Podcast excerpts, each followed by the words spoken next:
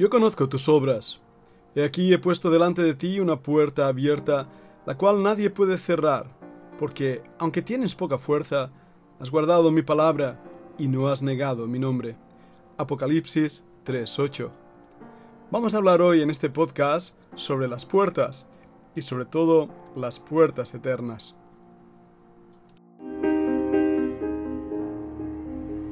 La Fundación Bíblica te invita a participar tanto de esta aula internacional hoy apegados a él, como sus cursos online en mol.fundacionbiblica.com. También Adoración de Siervos todos los martes a las 7.30 de la tarde España a través de nuestro canal de YouTube. Para cualquier información escribe a fundacionbiblica.gmail.com. Aprendamos juntos del Maestro. Te esperamos.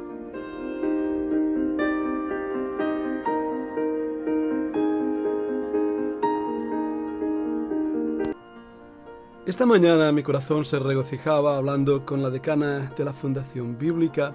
Hablábamos sobre los temas que estamos haciendo en estos podcasts y veía esa gran necesidad de entender lo que significan las puertas y lo que significa también ser siervo de Dios. Hemos leído aquí en el libro de Apocalipsis unas palabras dirigidas a la iglesia en Filadelfia, pero también dirigidas a cada uno de nosotros. Recordemos que la palabra Filadelfia quiere decir amor fraternal. Y como hemos estado viendo, cada una de estas iglesias representadas aquí en el libro de Apocalipsis son también la vida de cada uno de nosotros. Es un mensaje directo a nosotros.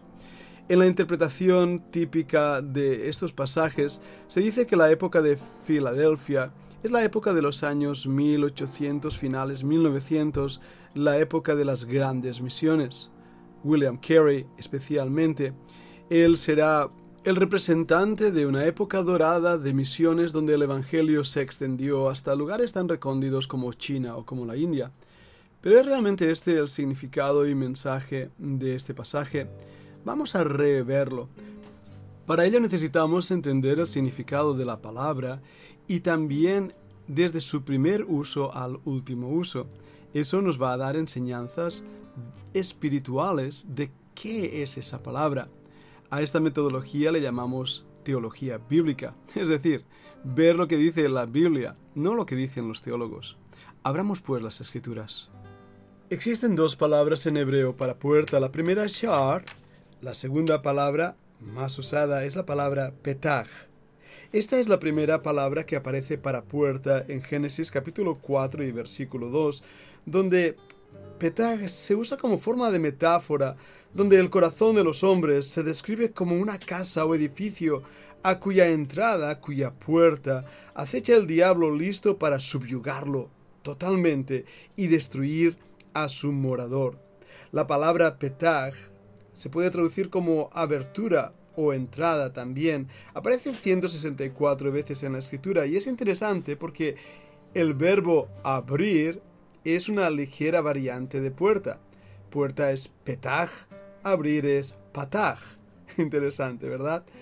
Bien, vemos de esta manera que petaj se refiere básicamente a la abertura por la que se entra a un edificio, una tienda, una torre, una fortaleza o una ciudad. Abraham estaba sentado a la puerta de su tienda cuando fue visitado por los ángeles. El mismo Lot estaba a la puerta de Sodoma y Gomorra, Génesis capítulo 19, 6. Y también recordamos ese momento en Génesis 18, 14, donde Tamar se pone a la entrada de la ciudad. En este último ejemplo vemos que la palabra Petag se refería tanto a un lugar donde sentarse, a una ubicación, como también al espacio por donde entrar, un pasaje. En este aspecto, Éxodo 35:15, cuando habla del altar del incienso y de sus varas, el aceite de la unción y el incienso aromático, la cortina de la puerta para la entrada del tabernáculo. ¿Os dais cuenta? Esta palabra ahí, usada para una cortina, es justamente lo que cubre la entrada a un lugar específico. Bien, hagamos aplicaciones espirituales. Desde esa primera mención, Petag está refiriéndose a lo más íntimo del corazón del hombre y a la necesidad de guardar esa entrada y de no permitir que ciertas cosas entren a ese lugar.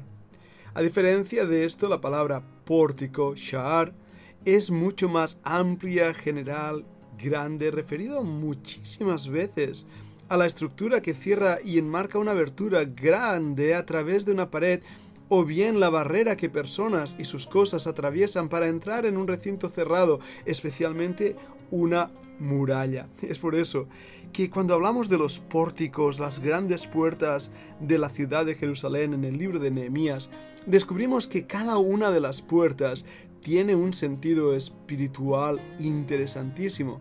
No nos da tiempo aquí a hablar en este podcast de esos sentidos espirituales de las doce puertas de Jerusalén, pero cada una de esas puertas en su terminología hebrea nos habla de una verdad espiritual importante para el creyente de hoy.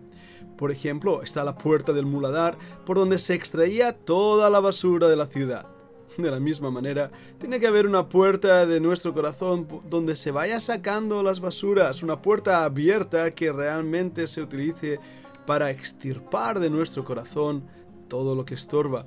Sin embargo, había otra puerta, justamente en la otra dirección, enfrente de esta, que se llama la puerta hermosa o la puerta de oro. Ahí es por donde deben entrar y salir las cosas que tienen valor y guardarlas. Esas enseñanzas espirituales son desarrolladas en el libro de Proverbios muchísimo más, cuando por ejemplo nos introduce la idea en Proverbios 4:23 que sobre toda cosa guardada, guarda tu corazón porque de él mana la vida. La palabra y guardar quiere decir sitiar, puertas cerradas. Nuestro corazón tiene que ser resguardado y guardado de todo aquello que puede destruir nuestra relación con el Señor. Déjalo fuera, deja la puerta cerrada, no permitas que nada del mundo exterior, del pecado, de la carne, del diablo, los ataques del enemigo, el desánimo, la desesperación, el desasosiego, la ansiedad, nada de esas cosas entren por la puerta de tu corazón. Sitia tu corazón, guarda tu corazón. La idea de la palabra hebrea es dirigida al griego con la palabra pule, y esa palabra es traducida como portón o puerta y se utiliza literalmente de una puerta de gran tamaño como en los muros de la ciudad ahí en el templo, lo vemos en Lucas 7:12. Pero también encontramos que hay una metáfora detrás de esa palabra. Las puertas a las entradas de los caminos que conducen a la vida y a la resurrección. En Mateo 7 y versículo 14, por ejemplo. Pero también vemos algo que nos llama muchísimo la atención. La palabra pule, en lugar de zura, que es la otra palabra usada, es usada para referirse en Lucas 13:24 a los portones del infierno, como en Mateo 16:18. No habiendo nada que fuera considerado más fuerte que ellos, era lo más fuerte aparentemente. La importancia y poder de los portones hacía que fueran considerados como sinónimos de poder. Entonces, ahora empezamos a entender lo que dice en Apocalipsis. Te he dado una puerta abierta, un portón abierto. Hay poder ahí. Y es un poder muy interesante. Cuando consideramos la otra palabra, zura, en griego, se utiliza literalmente como en Mateo 6.6 o también metafóricamente ni más ni menos de Cristo. Mira en Juan 10, 7 y 9. Dice así, Volvió pues Jesús a decirles, de cierto, de cierto os digo, yo soy la puerta de las ovejas. Y el versículo 9, yo soy la puerta. El que por mí entrare será salvo y entrará y saldrá y hallará pastos. Toma esa idea y recuerda las palabras en Apocalipsis a la iglesia de Filadelfia. Yo he dado una puerta abierta. Así pues la puerta es Cristo. Es la puerta de la fe por la aceptación del Evangelio, también nos lo dice en Hechos 14. Es una puerta para oportunidades de predicar y enseñar la palabra de Dios, como en 1 Corintios 16, 9 y Colosenses 4, 3, o de entrada al reino de Dios. Mateo 25, 10, Lucas 13, 24. De la entrada de Cristo en el corazón arrepentido de un creyente. Aquí yo estoy a la puerta y llamo, dice Apocalipsis 3.20, esa búsqueda de la comunión cercana con el Señor Jesucristo. La misma palabra, zura, Es usada para referirse a la inminencia de la segunda venida de Cristo en Mateo 24:33 o del acceso a la contemplación de visiones relacionadas con los propósitos de Dios Apocalipsis 4.1. Así pues lo traducimos como entrada. El Señor Jesucristo es la entrada, es la puerta. Sí es cierto que en Juan 5.2 hay otra palabra, esa palabra probáticos. La palabra es traducido como la puerta de las ovejas. ¿Y quiénes son estas ovejas? dirás. Bueno, ya lo hemos visto ahí en Juan capítulo 10. El Señor Jesucristo es la puerta de las ovejas y tú y yo, tú y yo, amado mío, somos las ovejas. Y esas ovejas no importa si eres pastor, anciano, maestro de escuela dominical, líder, lo que tú quieras, eres oveja y como oveja eres llevada en los hombros del pastor. Y como oveja puedes entrar y salir por la puerta que es Cristo y tener comunión y hallar pastos. Esa es la puerta que se refiere en Apocalipsis en el pasaje que estamos leyendo y traduciendo. No era una puerta de oportunidad, una puerta de evangelización, una puerta de misiones.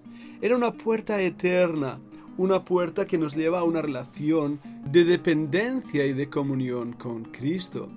Es una puerta abierta porque en Cristo hay libertad, no estamos encerrados en una prisión. Y es una puerta, escúchalo bien, para todas las ovejas.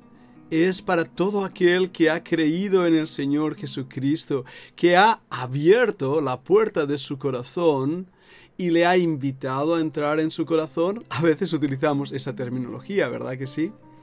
Lo que quiere decir es que el Señor está gobernando como rey en nuestros corazones. Y en ese aspecto hay delante de nosotros una puerta abierta, la cual nadie puede cerrar. Las puertas del Hades no prevalecerán contra mi iglesia, dijo el Señor Jesucristo. Si eran las puertas del Hades antiguamente las más fuertes, imagínate ahora al hablar de las puertas eternas.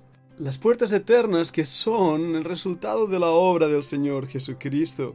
Mira el Salmo 24 y versículo 7.